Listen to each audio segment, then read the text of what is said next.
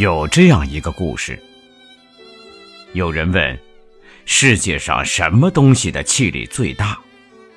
回答纷纭的很，有的说象，有的说狮，有人开玩笑似的说是金刚。金刚有多少气力？当然，大家全不知道。结果，这一些答案完全不对。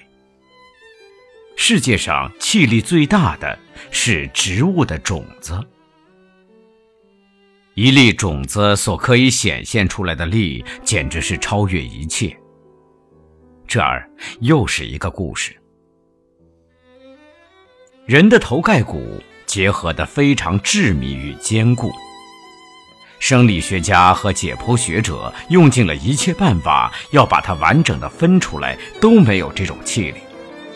后来，忽然有人发明了一个方法，就是把一些植物的种子放在要剖析的头盖骨里，给它以温度和湿度，使它发芽。一发芽，这些种子便以可怕的力量，将一切机械力所不能分开的骨骼完整的分开了。植物种子力量之大，如此如此。这也许特殊了点儿，常人不容易理解。那么，你看见过笋的成长吗？你看见过被压在瓦砾石块下面的一棵小草的生成吗？它为着向往阳光，为着达成它的生之意志，不管上面的石块如何重，石块到石块之间如何狭。它必定要曲曲折折的，但是顽强不屈地透到地面上来。它的根往土壤钻，它的芽往地面挺，这是一种不可抗的力，阻止它的石块，结果也被它掀翻。一粒种子力量的大，如此如此。没有一个人士将小草叫做大力士。但是它的力量之大，的确是世界无比。这种力是一般人看不见的生命力，只要生命存在，这种力就要显现。